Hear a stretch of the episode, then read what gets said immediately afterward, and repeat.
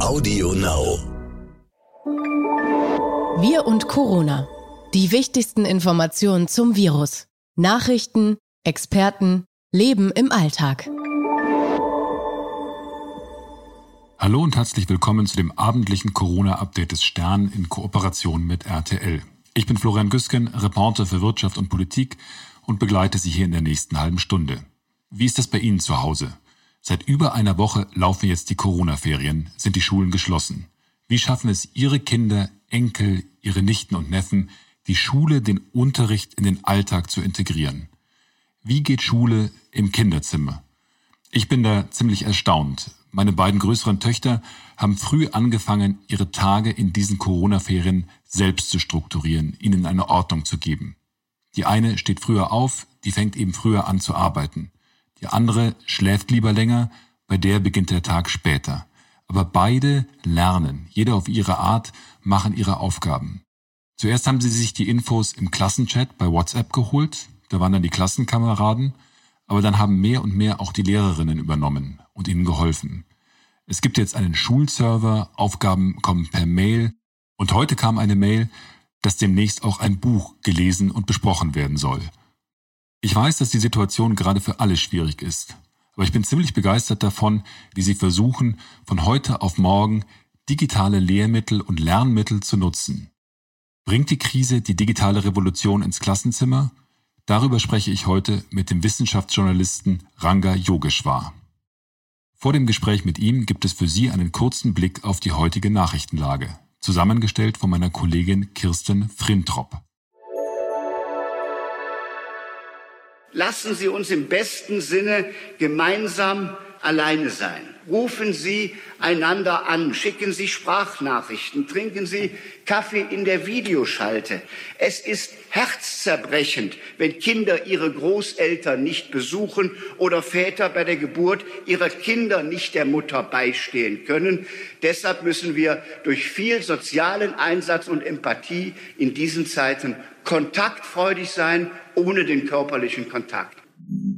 Wir wollen auch solidarisch sein. Bayern kümmert sich natürlich darum, dass für die Menschen in Bayern alles gut ist. Aber wir sehen uns natürlich auch in einer großen Gemeinschaft, dass wir im Rahmen unserer Möglichkeiten helfen mit medizinischem Gerät und auch mit einigen Patienten aus Italien, die wir bei uns in einer Uniklinik aufnehmen. Es ist die einzige richtige Entscheidung, die man treffen konnte. Gesundheit ist das A und O und nach langer Beratung war das unumgänglich. Wir sind gerade in einer sehr schwierigen Situation. Also nicht nur wir Sportler, sondern alle Menschen. Deswegen ähm, wird der Sport jetzt auch erstmal hinten angestellt. Das waren NRW-Ministerpräsident Armin Laschet, Bayerns Ministerpräsident Markus Söder und zuletzt Hürdenläuferin Cindy Rohleder. Und da sind wir direkt beim Thema.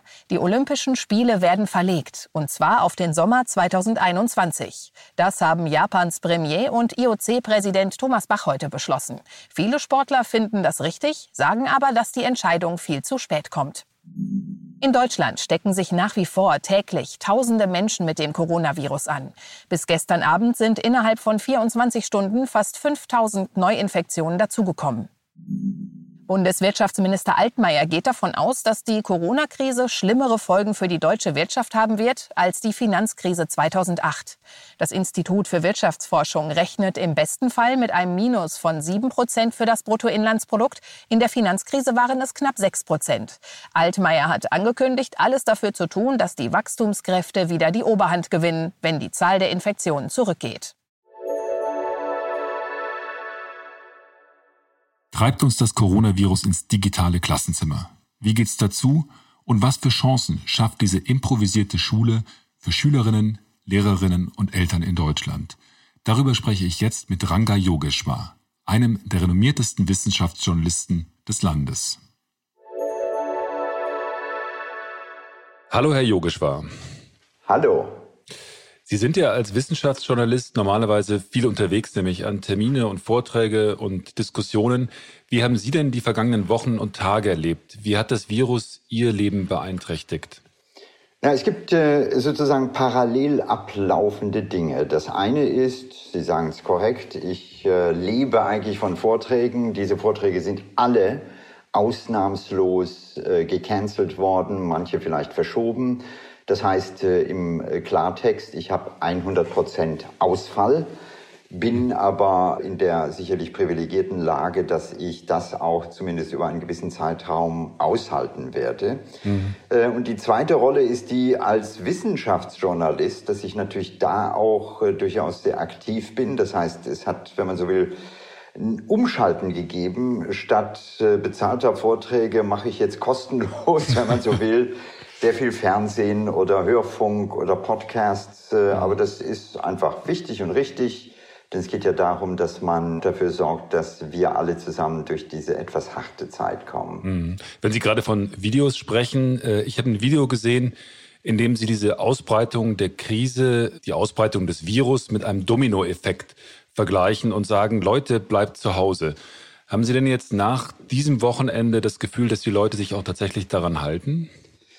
Also, äh, zuerst einmal, dieses Video entstand ein bisschen skurril, der Jens Spahn, den ich kenne, meldete sich letzte Woche und sagte, hör mal, äh, können wir irgendetwas machen, um die Menschen im Grunde genommen davon zu überzeugen, mhm. dass man wirklich zu Hause bleibt. Und gut, als Wissenschaftler versteht man sehr schnell, warum das wichtig ist, äh, weil das ist äh, sozusagen die Option, die wir haben. Es gibt noch keinen Impfstoff. Insofern äh, war die Vermittlung äh, total wichtig. Das habe ich auch gerne gemacht. Und äh, man muss sich in dem Zusammenhang auch nochmal klar machen, wir haben eine Situation, die sich sehr schnell verändert hat. Aber interessanterweise ist es eben jetzt so, dass wirklich auch der Letzte gemerkt hat, äh, dass im Grunde genommen dieses Virus äh, sich extrem schnell vermehrt, wenn wir nicht aktiv etwas dagegen tun. Und alles in allem, glaube ich, die Leute haben verstanden. In dem Video ruft ja auch jemand Ranga, du wolltest doch gerade die Spülmaschine ausräumen, äh, spaßeshalber. Was machen Sie denn zu Hause, wenn Sie also jetzt nicht gerade die Spülmaschine ausräumen? Also das war nicht jemand, das war meine Frau. Ach, war, das war echt. Äh, das war so ein bisschen der, das Augenzwinkern bei diesem Video, denn äh, wir haben natürlich auch eine andere Konstellation und äh, die ist nicht einfach. Äh, also ich selber arbeite seit zehn Jahren als Freiberufler. Das heißt, für mich in gewisser Weise war diese Umstellung äh, oder für unsere Familie nicht so groß aus dem einfachen Grunde, weil ich auch sonst viel zu Hause mhm. arbeite. Aber das sieht natürlich bei vielen anderen Menschen völlig anders aus. Und äh, was mir Sorgen macht, wir haben zum Beispiel eine, eine Kinder- und Jugendstiftung hier in Hennef, ist, ähm, dass es natürlich auch jede Menge Kinder gibt, die nicht unbedingt in idealen Verhältnissen leben und wo ganz elementare Dinge wie das morgendliche Frühstück oder äh, überhaupt die Frage des Essens und so weiter gestellt werden muss. Also äh, wir wissen das alle, es gibt Tafeln und so weiter und äh, die werden jetzt nicht mehr in der Form betrieben. Und ich glaube, da müssen wir alle zusammen auch aufpassen, dass wir nicht einen blinden Fleck haben und genau diejenigen, die am stärksten in gewisser Weise betroffen äh, sind, dass wir die aussparen. Also da muss man, finde ich, auch viel intensiver noch äh, sich drum kümmern. Weil die Schule ja, die normalerweise auch solchen Kindern oder Kindern aus solchem Hause Struktur geben kann, die Schule fällt weg als Organisationsform oder auch als Ausweichmöglichkeit. Ich verbringe gerade Teile meines Tages damit, für meine Töchter Schulmaterialien auszudrucken oder Skype-Konten einzurichten. Und die eine bekommt jetzt sogar ihren Klavierunterricht über Skype. Für Sie, vielleicht aus, auch aus dem Grund, den Sie gerade genannt haben, ist dieser digitale Heimunterricht ja auch ein Riesenthema. Wie, wie kommt das? Wie kommen Sie zu dem Thema? Also ich habe mich äh, schon sehr viel früher, also vor der äh, Corona-Krise damit auseinandergesetzt, weil ich einfach finde, dass wir heute neue Möglichkeiten nutzen sollten, dass äh, digitale Möglichkeiten bei all dem Schwachsinn, der auch manchmal dazu gehört, aber doch auch ein enormes Potenzial haben, gerade für junge Leute auch für junge Menschen, die, äh, das wissen wir alle, nicht mehr alles in der Schule lernen werden, weil die Welt verändert sich. Das heißt, man muss lernfähig bleiben. Und insofern sind diese Tools total wichtig. Und was ich da äh, wirklich großartig finde, ist, ich habe vor etwas über einer Woche einfach mit dem Bewusstsein, dass wir in Deutschland über acht Millionen junge Menschen haben, die ab jetzt nicht mehr zur Schule gehen, äh, wo eben die Gefahr auch durchaus besteht, dass äh, ja, Strukturen abbrechen, dass wir, wenn man so will, wenn man es übertreibt, eine Generation haben von Schülern, die im Grunde genommen nicht so Unterricht bekamen wie Sie und ich. Und äh, ich habe Tim Höttges von der Telekom angerufen. Ich habe gesagt, hör mal, wir Den müssen hier ne? irgendetwas machen. Genau. Weil äh, es ist einfach so, dass es jetzt jede Menge Software gibt, also Konferenzsoftware, die normalerweise in Unternehmen genutzt äh, wird, die aber jetzt zum Beispiel eben erlaubt, dass man sowas wie virtuelle Klassenräume mit bis zu 50 Schülern einrichten kann. Das ist natürlich ein großer Vorteil. Natürlich gibt es auch Lehrer, die durchaus zu Recht sagen, wir haben, vergessen wir das nicht, eine Datenschutzgrundverordnung, wir haben Schulgesetze der Bundesländer, und äh, gerade bei der Übermittlung von Daten an externe Unternehmen äh, ist man besonders sensibel. Da würde ich mir wünschen, dass die Politik wirklich jetzt auch da ein Go gibt, äh, auch mit einer vielleicht klaren Maßgabe, dass diese Daten jetzt nicht irgendwo aggregiert oder für andere Zwecke genutzt werden. Wir haben eine Ausnahmesituation, aber dass wir an der Stelle eben auch wirklich ein bisschen über den Schatten springen aber eben damit nicht jetzt Tür und Tor öffnen für, ich sag mal, einen Missbrauch der Daten, der natürlich immer auch ein bisschen in der Luft schwingt. Aber ähm, diese Software hier wird auch von großen Unternehmen genutzt, die natürlich auch sensibel sind, was den Datenschutz betrifft. Aber Sie haben es ja gesagt, die Telekom bietet bestimmte Konferenzdienste und bestimmte Lernsoftware jetzt für drei Monate, glaube ich, kostenlos an. Ist das, also ich kann das Misstrauen auch von Lehrern da zum Teil verstehen, dass äh, das möglicherweise auch eine Aktion jetzt ist in der Krise, um künftige Kunden zu locken. Können Sie, können Sie dieses Misstrauen verstehen? Nein, also ich äh, teile es ehrlich gesagt nicht, ähm, was ich erlebt habe. Und ähm, ich nehme jetzt einfach mal auch die Person, äh, also eine Person wie Tim Höttges, mhm. der für mich glaubwürdig ist. Und das habe ich auch getestet. Denn wissen Sie, 2015 hatten wir die Flüchtlingskrise und da haben wir auch auf eine extrem unkomplizierte Art und Weise dafür gesorgt, dass in vielen Flüchtlingseinrichtungen kostenloses WLAN verfügbar war. Also da gibt es durchaus auch ein äh, ehrlich gemeintes Engagement, was jetzt nicht kommerzielle äh, Hintergedanken hat. Ich glaube, das ist eher eine Situation, wo man auch merkt, es gibt eine Menge Unternehmen, ähm, die ja auch Hilfe anbieten, die Unterstützung anbieten, und zwar nicht nur hier in Deutschland, auch in anderen Ländern. Äh, und ich finde, das ist eine Situation, wo wir äh, andere Rollen haben, also wo man einfach verstehen muss, dass ein Telekommunikationsbetreiber wahrscheinlich der wichtigste Player ist in einer Phase, wo Menschen zu Hause bleiben und wo genau das, nämlich Kommunikation über digitale, über andere Wege, eine wichtige Ventilfunktion hat. Mhm. Weil es geht jetzt darum, dafür zu sorgen, dass wir diese Schüler in eine Struktur kriegen. Und ich glaube, das ist ganz entscheidend, denn wir haben jetzt eine Situation auch ähm, oft zu Hause, wo Eltern, wo Kinder äh, jetzt auf engem Raum zusammen sind, in einer Intensität zusammen sind, die normalerweise ungewohnt ist.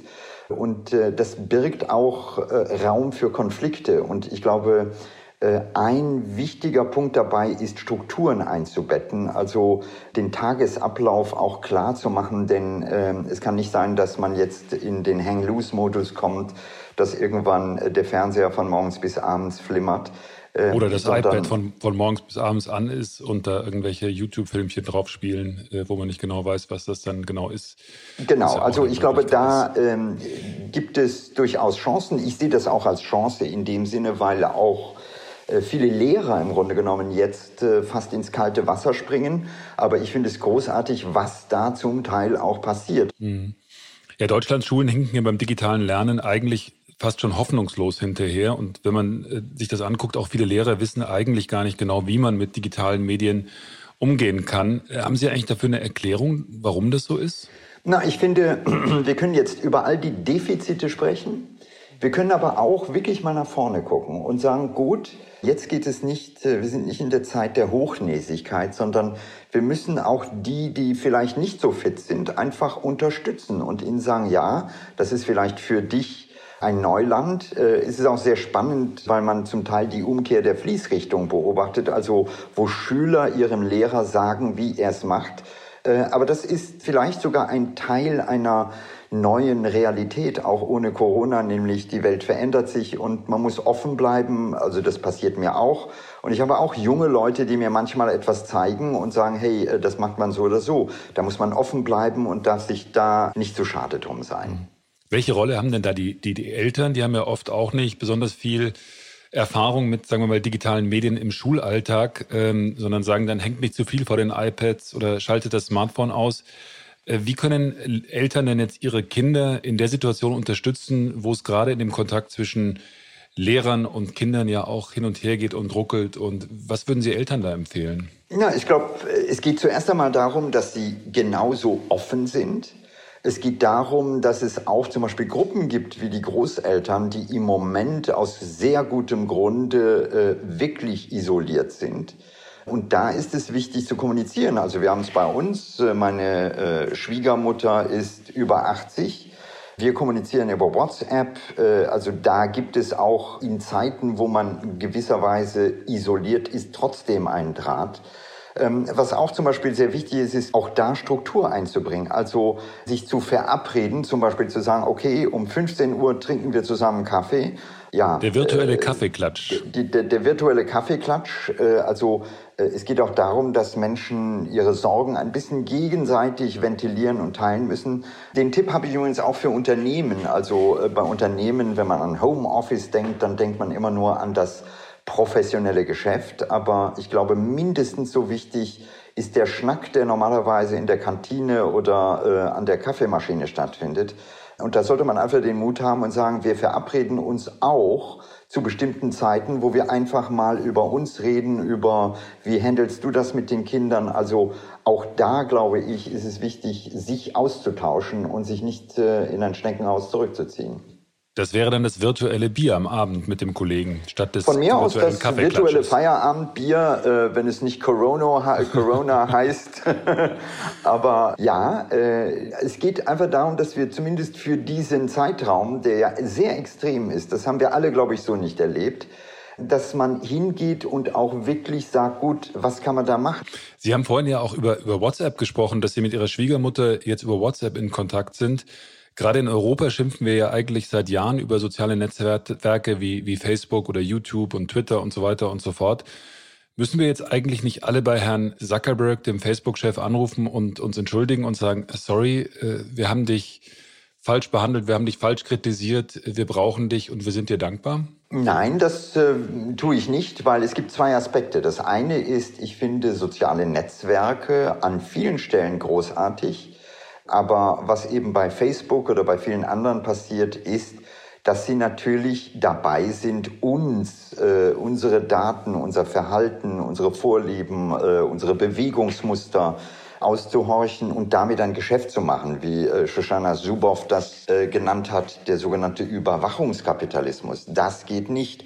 Äh, insofern glaube ich, müssen wir gerade heute, wo Menschen darauf angewiesen sind, an der Stelle, und das ist politisch zu leisten, einfach sagen, Freunde, wir nutzen jetzt diese Netzwerke, aber wir hauen euch auf die Finger, wenn ihr diese Schwäche, die wir im Moment einfach alle zusammen haben, ausnutzt für irgendwas anderes. Aufgrund der mobilen Kommunikation weiß man heute, wo jeder ist, weil das Handy hinterlässt Datenspuren.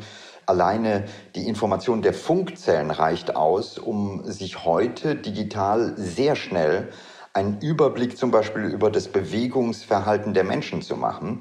Ich bin sehr dafür, dass wir das anonym im Moment nutzen, um damit auch zu verifizieren, ob die Maßnahmen, die getroffen werden, korrekt sind. Mhm. Aber äh, es ist natürlich verheerend, wenn wir in einen Zustand von Big Brother is watching you kommen, wo äh, im äh, schlimmsten Fall ja der Einzelne getrackt wird und man dem Einzelnen sagt, pass auf, du hast dagegen verstoßen oder du hast dich da und da mit dem und dem getroffen. Aber in die Diskussion rutschen wir ja momentan voll rein, dass man sagt, also äh, sollen wir machen, was technisch machbar ist, um in der Krise auch dem Virus trotzen zu können? Sollen wir uns quasi am chinesischen Beispiel orientieren oder sollen da die äh, europäischen Grenzen gelten, die auch die Europäische Datenschutzverordnung in den letzten Jahren eingezogen hat. Das ist ziemlich interessant. Der, der Historiker Harari, der hat jetzt gerade in einem Beitrag für die Financial Times geschrieben, die Menschheit wird diesen Sturm überleben, äh, aber glaubt bloß nicht, dass die Welt die gleiche sein wird wie vorher. Er sagt, also viel von dem, was jetzt plötzlich und schnell und so ganz kurzfristig daherkommt,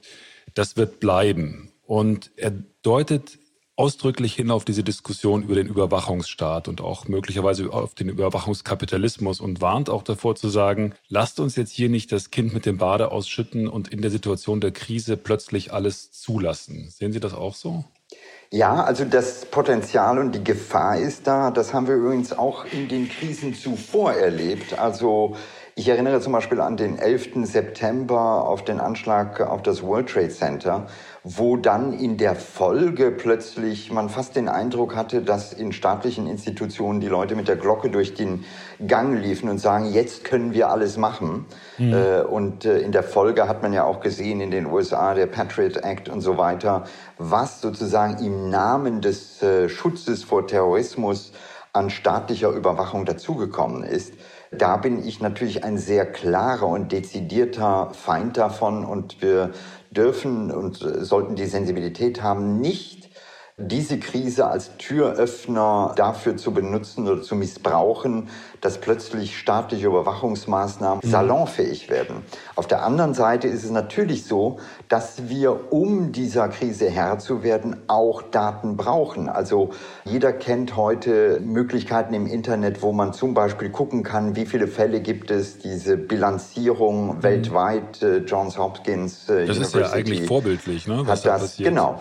Aber das lebt eben auch davon, dass die äh, Fälle gemeldet werden, dass sie zentral gepoolt werden und dass auf die Art und Weise ein Rücklauf kommt. Und ich glaube, das ist sehr wichtig. Wir haben bestimmte Daten, die auch für den normalen Menschen einen Benefit darstellen, also wo es äh, auch wirklich hilfreich ist. Äh, und mhm. gerade in der Medizin bräuchten wir vielleicht mehr davon, aber da, glaube ich, ist es sehr wichtig, Brandschutzmauern einzuziehen und zu sagen, wofür werden die Daten genutzt? Wer darf auf die Daten zugreifen? Mit welchen Bedingungen machen wir das? Wo können wir Daten vielleicht völlig anonymisieren, aber trotzdem einen Benefit haben, äh, der uns als gesamte Gesellschaft hilft und der nicht nur ein Businessmodell eines großen Unternehmens krönt? Oder möglicherweise dann eine Art Patriot Act eines, eines Staates, der äh, möglicherweise auch überschießt. Das weiß man momentan nicht so ganz genau. Das war ja auch die Diskussion im ja. Kontext der sogenannten Ausgangssperre. Äh, und ich finde, äh, dass im Grunde genommen die Lösung eigentlich sehr gut ist, weil man die Kontaktsperre verordnet hat, aber eben nicht auf diese elementaren Bürgerrechte zurückgreift. Also das ist einfach auch sensibel und ähm, das äh, Wichtige dabei ist, dass wir uns sehr früh auch überlegen, wenn wir solche Einschränkungen haben, wie wir diese Einschränkungen zu einem gegebenen Zeitpunkt auch wieder zurückholen, also die Bewegungsfreiheit wieder reetablieren. Mhm. Denn äh, wir können jetzt nicht plötzlich in einen Modus kommen, wo über einen sehr langen Zeitraum staatlich verordnet wird, was wir zu tun und nicht zu tun haben. Also da ist auch wichtig, dieses Element der Freiheit, wovon unsere Demokratien leben, sehr zu respektieren. Aber ich habe den Eindruck, dass das zumindest hier in Deutschland auch auf eine sehr, sehr gute Art und Weise passiert. Mhm. Wobei das ja eine politische Diskussion ist. Und ich fand die Diskussion zwischen Herrn Drosten ähm, und einigen politischen Journalisten ziemlich interessant, weil Herr Drosten ja im Kern einmal die sagen wir, politischen Journalisten angegriffen hat und gesagt hat, dass wir den politischen Journalismus jetzt auch mal ein Stück weit zurückfahren müssen und den Wissenschaftsjournalismus und den inhaltlich gerichteten Journalismus vortreten lassen müssen in allen Medien. Was halten Sie denn von dem Appell? Denn eigentlich braucht es ja sowas wie äh, schon auch kritische politische Journalisten, um zu sagen, Leute, passt auf die Bürgerrechte auf. Ja, wir haben aber zwei Sachen. Ich glaube, das eine ist, wir haben auch Situationen, wo und ich sage das jetzt im besten Sinne, wo das Vertrauen in den Staat, wo das Vertrauen in Experten ganz entscheidend ist. Mhm. Wir haben hier eine Situation, wo man sich einfach mal klar machen muss, äh, die Verdopplungsraten, äh, wenn man zum Beispiel die Toten anschaut, dann reden wir von Spannen zwischen einem Tag, zwei Tage, sieben Tage. Und das geht so weiter. Das heißt, wir wissen, und das ist im Moment die Situation in Deutschland, ähm, dass wir noch nicht massiv getroffen sind. Also äh, die Zahl der Toten ist wirklich noch überschaubar. Aber es geht eben darum, dass man doch auch verstanden hat, dass dieser Zustand bei Gott nicht so bleiben wird, sondern dass wir sehr aktiv verhindern müssen, dass diese Zahlen dann äh, wirklich explodieren. Und ich glaube, da sind konsequente Maßnahmen äh, richtig Insofern gebe ich da eher der Wissenschaft recht, äh, aber man muss sie sensibel sehen. Und ich bin nach wie vor ein Vertreter des aufgeklärten Bürgers. Und ich glaube einfach, dass wenn man den Menschen klar vermittelt, warum es wichtig ist, und wenn sie es von innen heraus tun, also nicht unbedingt, weil es verboten ist, sondern weil sie einfach verstanden haben, das ist jetzt im Moment wichtig, dann kommt man da einen Schritt weiter. Und ich glaube, in Deutschland funktioniert das auch, so wie ich das zumindest aus eingeschränkter Sicht sehen kann, eigentlich generell ganz gut. Das klingt gut. Ihnen nochmal tausend Dank. Einen, einen ganz schönen Abend nach, äh, nach Nordrhein-Westfalen. Und ich hoffe, dass wir uns vielleicht im, im Laufe dieser Krise vielleicht nochmal wieder hören. Tschüss. Kim kommt aus Berlin. Sie ist 17 Jahre alt und geht noch zur Schule. Betonung auf noch. Denn Kim macht gerade ihr Abitur. Und während das in ihrer Schule sogar noch klappen wird in diesem Jahr, ist ihr Alltag ansonsten ziemlich lahmgelegt. Corona ist für mich eine Einschränkung des alltäglichen Lebens und eine eher nervige Krankheit. Durch den Virus kann ich zurzeit nicht zum Training gehen und wir wissen auch nicht, ob Spiele dieses Jahr überhaupt stattfinden dürfen. Ich kann keine Kirchengruppe mehr betreuen und meine Abi-Prüfungen finden noch normal statt. Wir wissen aber nicht, ob wir ein Abi-Ball oder ein Abi-Streich haben werden. Ähm, ansonsten möchte ich nach der Schule in Afrika ein Auslandsjahr machen und hoffe, dass es auch stattfindet. Aber bis jetzt wissen wir noch nicht, wie sich die Krankheit weiterentwickelt und können nur hoffen, dass es nicht schlimmer wird. Ansonsten fallen Treffen mit Freunden immer mehr flach. Man kann kaum noch rausgehen. Und eigentlich sollte das der Sommer unseres Lebens werden. Wir wollten alle feiern gehen, in Bars ähm, umherziehen, einfach in Parks zusammen chillen. Aber wir wissen noch nicht, ob wir das noch weiter machen können, weil ja gerade immer mehr gesagt wird mit dem Ausgehen, dass das ja schwieriger wird. Ähm, das einzige Gute, was Corona vielleicht mit sich bringt, ist, dass es der Umwelt scheinbar besser geht und dass man viel Zeit für sich selber hat und vor allem auch viel Zeit zum Lernen fürs Abitur. Highlight des Tages. Die Fitnessstudios haben zu. Schwimmbäder und Sporthallen sind ebenfalls geschlossen. Sport an sich ist aber erlaubt. Nur was, wenn ich jetzt gerade nicht der Typ bin, der einfach mal nach draußen geht und eine Runde läuft? Freier kommt aus Hamburg arbeitet im HR-Bereich und sie gibt jetzt mehrmals pro Woche Fitnesskurse per Skype. Also eine Art Corona-Workout. Eine super Idee. Auch schon vor der Corona-Krise habe ich für Gruner und Jahr-Kollegen in unserer Sportgemeinschaft Kurse angeboten. Da natürlich face-to-face. -face. Und als wir dann plötzlich alle im Homeoffice waren, wurde mir klar, ich kann jetzt helfen, indem ich online Fitnesskurse für Gruner und Jahr-Kollegen gebe. Und dann habe ich einfach mal gemacht. Fast 60 Kollegen sind mittlerweile dabei. Man trifft sich jeden zweiten Abend per Videocall, also zum virtuellen Sportkurs. Das heißt, die Teilnehmer loggen sich zu einer bestimmten Uhrzeit ein und das Besondere ist, dass man sich dann gegenseitig sieht. Das bringt nicht nur Verbundenheit, sondern auch jede Menge Spaß. Und ich als Trainerin kann jeden individuell auch korrigieren und somit sicherstellen, dass die Übungen richtig gemacht werden, was beim Homeworkout auch extrem wichtig ist. Ich fühle mich dadurch verbunden, die Teilnehmer fühlen sich verbunden und es ist einfach eine richtig schöne Sache.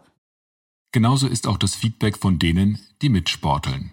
Alle sind froh über Freiers Angebot.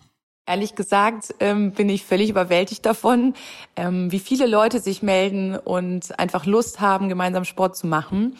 Ähm, die WhatsApp-Gruppe, über die wir das steuern, platzt aus allen Nähten. Ich bin mega, mega happy und mag den Spirit, finde die Community super und freue mich einfach, dass ich helfen kann, ohne dass das an jeder Stelle immer total perfekt läuft.